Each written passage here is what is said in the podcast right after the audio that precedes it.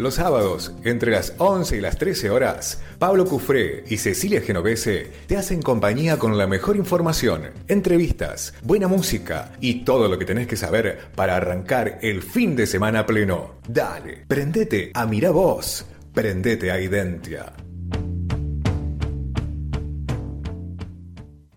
12, 12 minutitos en la mañana de Miravoz. Acordate, estamos en la FM Identia, en la 103.3 en la Villa de Merlo y la costa de los Comechicones. Estamos en la, en la 88.7, la FM Río Seco, en la ciudad de San Luis. Y desde hoy, además, con mucha alegría, decimos que estamos en la 101.7 en la eh, ciudad de Villa Mercedes, eh, ahí calle Angosta. Eh, súmense también desde allá eh, y, escuchen este, todas las radios que puedan.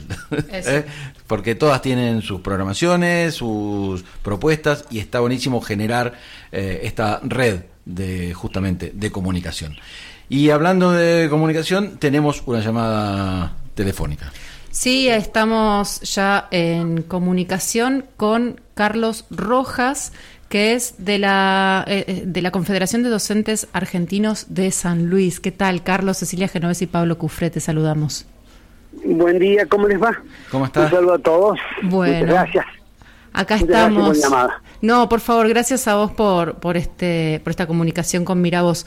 Eh, Carlos, arrancamos para, preguntándote un poco cómo, bueno, desde tu rol, eh, ¿Cómo estás viendo la situación actual, tanto a nivel nacional como provincial? Un panorama general, después nos vamos a ir metiendo en cuestiones más particulares. Bien, bien.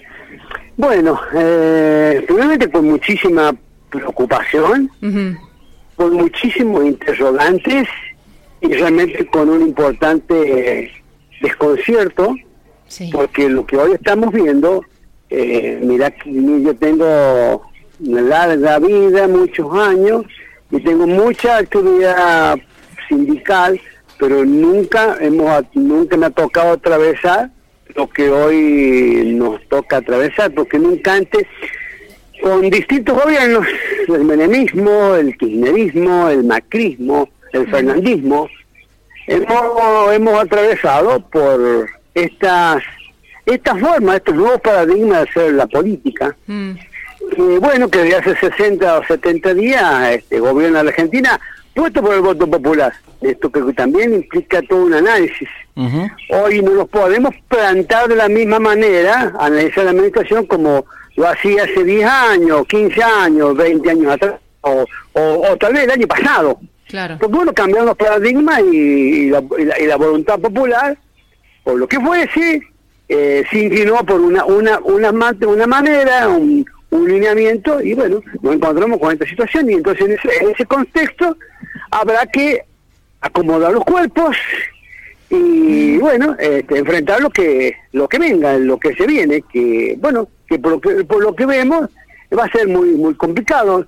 Nunca antes nosotros habíamos podido llegar, inclusive en los peores momentos de, de máxima tensión, 2016, 2017, 2018, en la presidencia de Mauricio Macri, si bien teníamos tensiones, pero sabíamos que teníamos una negociación paritaria, teníamos el incentivo docente, congelado, no, pero de la parte del salario docente, había compromisos y acuerdos, acuerdos este, bilaterales, eh, fiscales, provincia, provincia con la nación y nación con provincia y viceversa.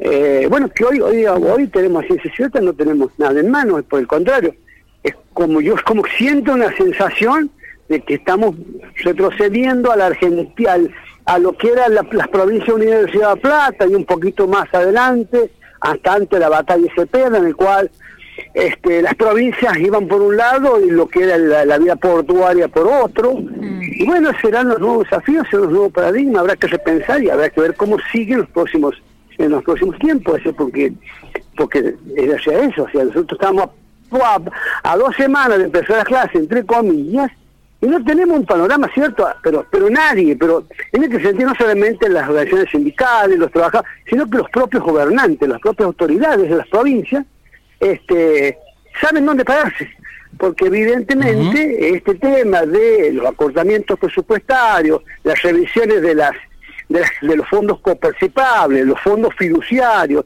el tema de las transferencias especiales de las provincias, para hacer el justo equilibrio entre las provincias más ricas y las, provincias más pobres, bueno, ha desaparecido.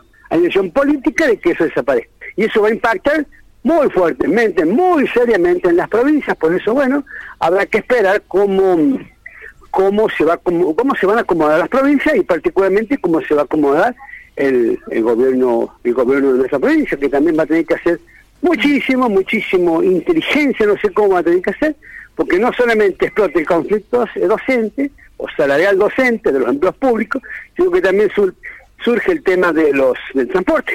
Anoche hablando hablando con los compañeros de la UTA, eh, porque anoche se, dio el, se dio la, la, la, edición de la CGT acá en la, en la, ciudad de San Luis, ya se había dado en Villa Mercedes, y bueno, y precisamente era, uno de los temas, es decir, cómo se va a posicionar la población, los gobiernos ante esta, estas medidas de ajuste. Por eso yo en una nota había titulado que, bueno, en esto yo creo que ha llegado la hora de que la sociedad argentina se haga cargo de sus responsabilidades, porque siempre antes tenía, antes la sociedad argentina siempre buscó un culpable del otro, siempre la culpa la tenía el otro, el que se fue, el que va a venir, no, no, no, esto, este, el ajuste que, que estamos asistiendo el presidente Milei no mintió, y en esto hay que darle, hay que darle a la derecha, como le gusta a él, tal vez le gusta a él, porque él no mintió, él, lo dijo. En su primer acto, después de las pasos, su primer, en sus primeras palabras, después que, que se impuso las pasos en el mes de en el mes de agosto, él dijo, la justicia social es una mentira. Hay que terminar con ese verso porque alguien se hace cargo de la justicia social. Bueno, la gente lo volvió a ratificar en, en, en, octubre, también salió segundo, una diferencia con, con, con la cercana, y después ya en, en, el Barotas recibió el apoyo de casi el 60%, y en el caso puntual de nuestra provincia, el 75% de la, de la población votó el proyecto. Entonces, en esto, es ahora que hay que acomodar los cuerpos y acomodar las inteligencias para ver cómo, cómo se, se, se afronta esta situación y cómo nos paramos ante los nuevos paradigmas. Evidentemente estamos ante un mundo con nuevos paradigmas totalmente distintos a los que teníamos hace tres años atrás o cinco años atrás. Carlos, buen día, Pablo Cofré, eh, saluda. ¿Cómo te va, Pablo? Un gusto. igualmente. No, gracias a vos. Eh, me parece, me resulta sumamente interesante y saco lo que estás planteando y saco varios varios varios puntos. Uno de ellos es esta esta explicitación de que la caja de herramientas que había en este caso, por ejemplo, del sindicalismo, pero de la sociedad en general, pero, o la política, pero me voy a circunscribir al sindicalismo, la, caja de herramientas que, había no sirve y, venía en degradación, en todo caso, eh, para dar respuesta a las necesidades de eh, quienes dicen, se dice representar. Eh, me, parece que ese es un punto que me parece muy interesante que alguien, justamente desde, eh, desde adentro del sindicalismo, como es tu caso, lo Pero venimos planteando hace tiempo, ¿eh? Nosotros, yo ocupo el lugar de secretario de Asunto de, eh, de, Asunto Legislativo de la Confederación del de, Argentino hace hace 10 años, no, perdón, 8 años. Eh, yo soy miembro paritario, yo participo en he participado de 10 paritarias nacionales docentes eh, soy, digamos, soy congresal de ante la CGT y yo lo vengo planteando permanentemente, la, necesidad, de la revisión desde adentro hacia afuera. Eh, a ver, eh, miren, yo para hablar con ustedes y para estar en la CGT, yo tuve, tuve que construir, tuvimos que construir, hacer, hacer un sindicato. No es que nos sentamos en, un, en, una organización sindical hecha, formada, no, no, no, con estructura, no, no, la tuvimos que construir. Mira, el próximo viernes Sí. Es va a ser 23 de, 23 de febrero. Van a ser 20 años que pusimos una carpa frente a la calle Gobierno. De esa carpa de protesta del conflicto del año 2004 nace la Unión de Trabajadores de Educación de la provincia de San Luis. Usted, el fundador, el, el secretario general fundador, es, eh, o sea, fui yo. Yo con un conjunto de, de, de, de, de docentes, militantes, etcétera, etcétera, etcétera. Y desde ese entonces nosotros venimos planteando de que las organizaciones sindicales no pueden tener los eternos mandatos de los dirigentes gremiales. Mm. Eh, punto uno, de, por ejemplo, de nuestra propia organización, es que no puede haber no, digamos, no puede haber más de dos elecciones. Y es por eso que uno puede plantearlo eh, ante, ante, ante, cualquiera, que en el caso de nuestra pequeñísima organización, ya vamos por, o sea, vamos por la tercera renovación de autoridades. O sea, cambios generacionales. ¿Y por qué? Porque yo ya tengo, por ejemplo, si yo quisiera hoy día ponerme, digamos, ser el secretario general, el sindicato, yo ya no estoy en condiciones para interpelar a las nuevas generaciones de docentes. ¿Por qué? Porque son gente joven, o sea, o sea, digamos, ya tienen otra visión, otra mirada, otra perspectiva, con un formateo totalmente distinto al, con el cual yo me formé. Y es por eso que las organizaciones sindicales se tienen que renovar permanentemente. Y por eso también nosotros permanentemente planteamos ese tema, es que no es sencillo, chicos, plantearlo, pero que hay que darle. Y mire, y en esto yo siempre decía, miren, no esperemos que la, reforma laboral venga de afuera hacia adentro, sino que tiene que ser de adentro hacia afuera. Porque en esto también hay que hacer la diferencia entre qué es el dirigente y el referente. Yo hoy no soy ningún dirigente, chicos. Yo alguna vez, hace mucho tiempo, pude decir sí, yo era dirigente porque, porque yo decidía si iban para el norte iban al sur. Hoy día puedo hacer una referencia, tal vez mi palabra sirva para algo como un consejo, como un orientativo.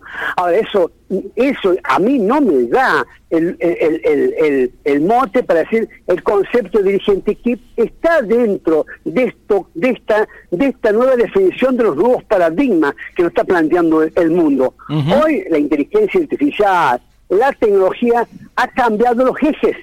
Por lo tanto, el, los sistemas educativos van cambiando en función de, los cambios sociales. Y el primer cambio social se dio en la familia, amigos, o sea, la familia no es la misma familia con la cual tal vez me formé yo, no sé, no, no, no, no sé ustedes, pero por ejemplo, hoy las, las familias son otra, otra, digamos, tienen otra formación y hasta otra visión la sociedad. Y en esto, las organizaciones intermedias, tenemos que interpretar esos cambios. Si no, seguiremos tocando el bombo, seguiremos cantando la marcha, pero dejaremos de, haber, de, representar a los verdaderos intereses de la gente. Y eso es lo que uno está planteando en el seno interno de los lugares que, uno va ocupando y que va dejando. Porque eso también hay que ser, este, ya eso recién escribí a mis, a, a mis chicos de la organización, muchachos, todos somos súper importantes. Ahora, imprescindible, no hay nadie. Porque, este, o sea, ¿qué es la vida política? Es construir, ir eh, eh, caminos, ir dejando mojones para que la gente pueda cumplir sus sueños sociales con distintos actores. No pueden ser, no deben ser los mismos. Y en esto también yo al, sindicalismo y a la política siempre les pido la renovación de los cuadros. Nosotros venimos de una provincia donde vivimos hace 40 años con las mismas caras Mm. con las mismas decisiones políticas, las mismas familias, y los cambiamos y, siguen las familias, y siguen las familias clantas. Y mientras no se den esos debates sociales, y bueno, sí, nos vamos a encontrar con esta sorpresa, entre comillas, yo le digo, yo ya no, para mí no fue una sorpresa mm. eh, que pasase lo que pasó en, en, los últimos procesos electorales, porque uno ya veía venir, lo veníamos hablando, de que ya se venía percibiendo un cambio de paradigma y, le decía un cambio de, aires.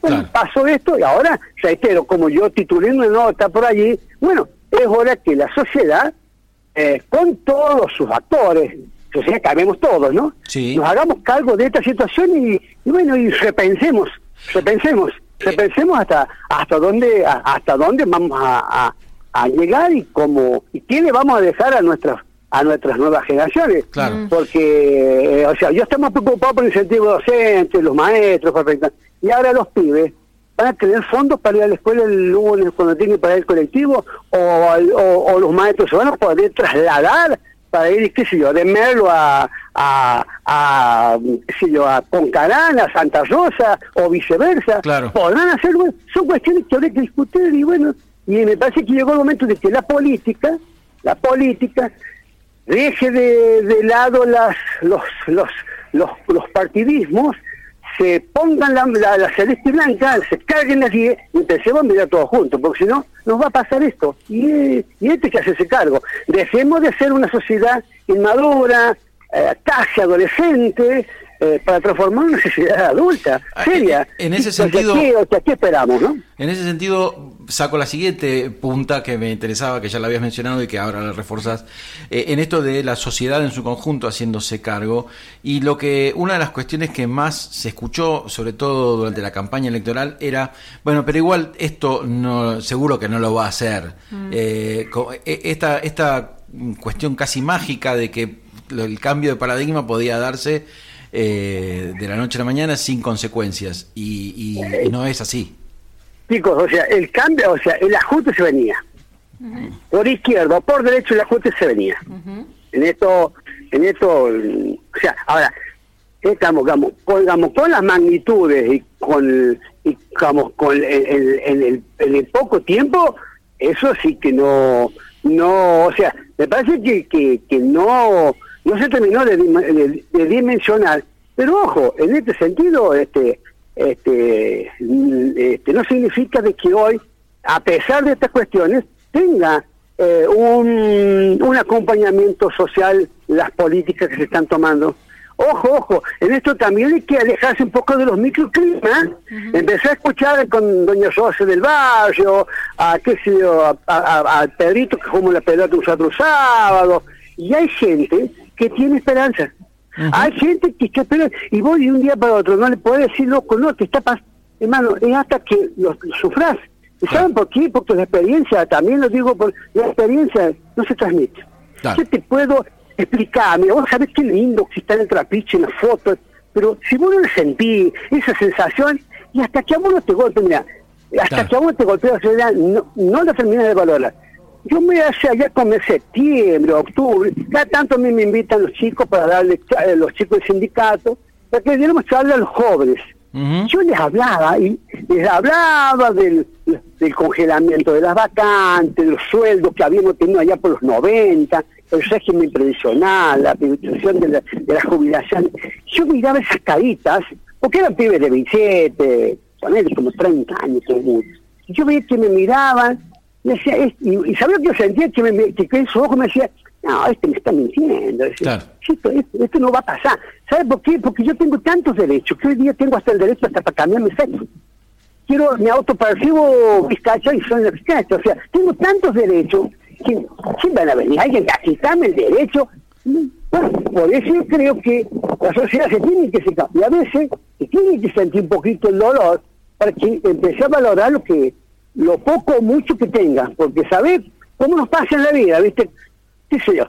a veces, mm. con los seres queridos, que a veces cuando los tenemos y no los terminamos de valorar. Ahora, cuando se nos fueron, y hermano, no sabes qué hacer para volver a decir, dice, te pido disculpas, ¿viste? Son cosas que tienen que, que como sociedad los tenemos que, poner en la balanza y bueno, y bueno, y volver a un gran acuerdo. ¿Hacia dónde queremos? A una unidad, a una Argentina unida, eh, qué sé yo, con desde desde la Quiaca a, a, a, la Antártida hasta el Polo Sur, o qué queremos, una una nación compuesta por 24 jurisdicciones, que cada uno haga lo que quiera como pueda. Mm. Bueno, son decisiones que se van a tomar en los próximos tiempos y en eso me parece que la sociedad va a ocupar un lugar muy, muy importante. Y en esto también, en esto también hablo un poco de referencia al tema de el tema de las redes sociales.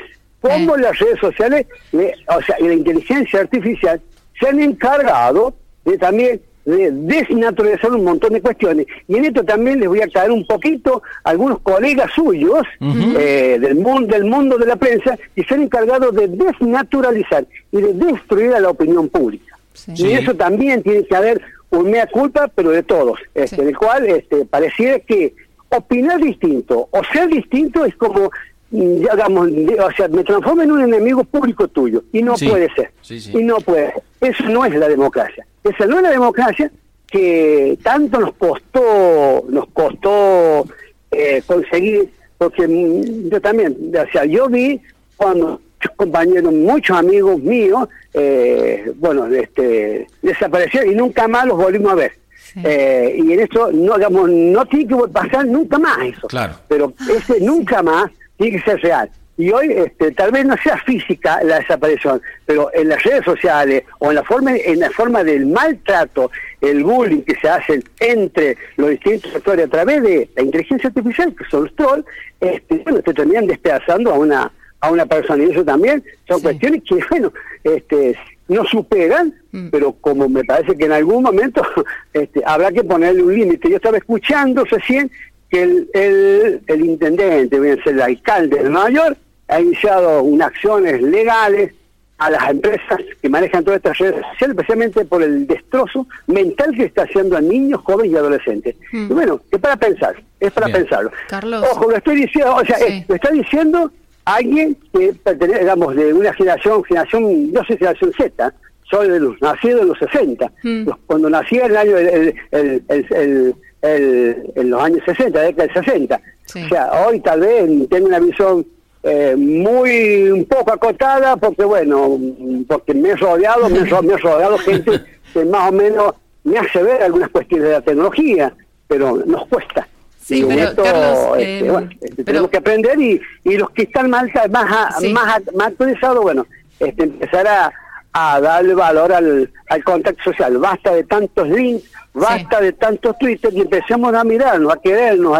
y si tenemos diferencias, decir unas cosas como como nos decíamos antes, en las asambleas y nos peleamos y, después volvíamos y salíamos todos felices y contentos, como en toda familia, ¿no? Cara a cara donde sí este, hay consecuencias más inmediatas también que en las redes. Totalmente, totalmente. Eh, a, donde a, mi amigo le, doy, le daba un abrazo, y los peleamos por la figurita. Exacto. Y, Pero después te reconciliabas con un abrazo. Tengo un contacto, un link con un pibe de... No, Carlos, eh, el, nuevo mundo, por eso hablo de los nuevos paradigmas, ¿no? Eh, bueno, justo quería retomar esto que, decías de los nuevos paradigmas eh, y de, esta ruptura que estábamos atravesando, ¿no? del paradigma viejo y entrando en algo nuevo que todavía no tenemos muy claro eh, hacia dónde, va. Vamos? en el te, llevo a tu a tu materia este a tu, desarrollo sindical podríamos decir cómo ves que se esté transformando la acción de lucha desde lo sindical en función de estos nuevos paradigmas. Te lo pregunto y explico un poquito, mm. digo, las, las, metodologías, las herramientas de lucha para desde lo sindical. Van cambiando, van cambiando. Claro, siempre fue, bueno, el paro, la, la, la, acción de lucha siempre tiene que ver con mm. este, este tipo de herramientas. La visibilización. La visibilización. habrá cuestiones que sí, o sea, hay cuestiones que van a, van a, van a permanecer. Sí. Pero, digamos, pero también digamos, hay que manejar los tiempos.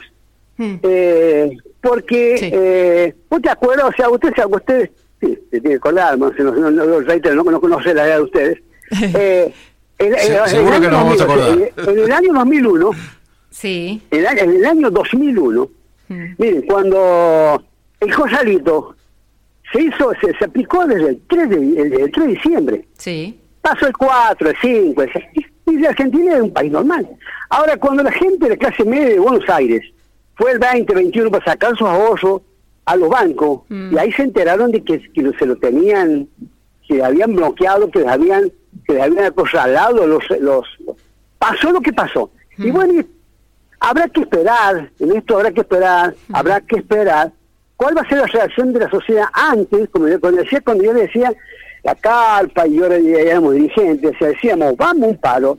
Yo sabía que teníamos una, una, una, una asamblea de 50, 100, nos matamos, y cuando salíamos ahí con el paro puesto, y vos sabés que el paro sí iba a ser, iba a mochar a la gente y que se iba, y se iba a jugar a la gente.